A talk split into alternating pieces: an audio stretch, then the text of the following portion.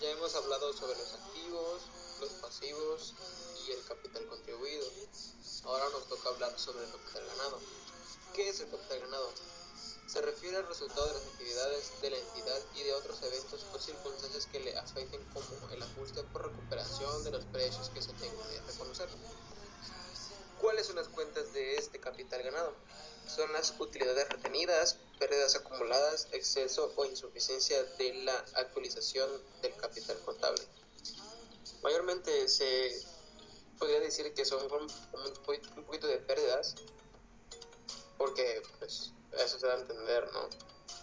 Pero son muy importantes, la verdad. Así que eso sería todo por mi parte. Muchas gracias y hasta luego.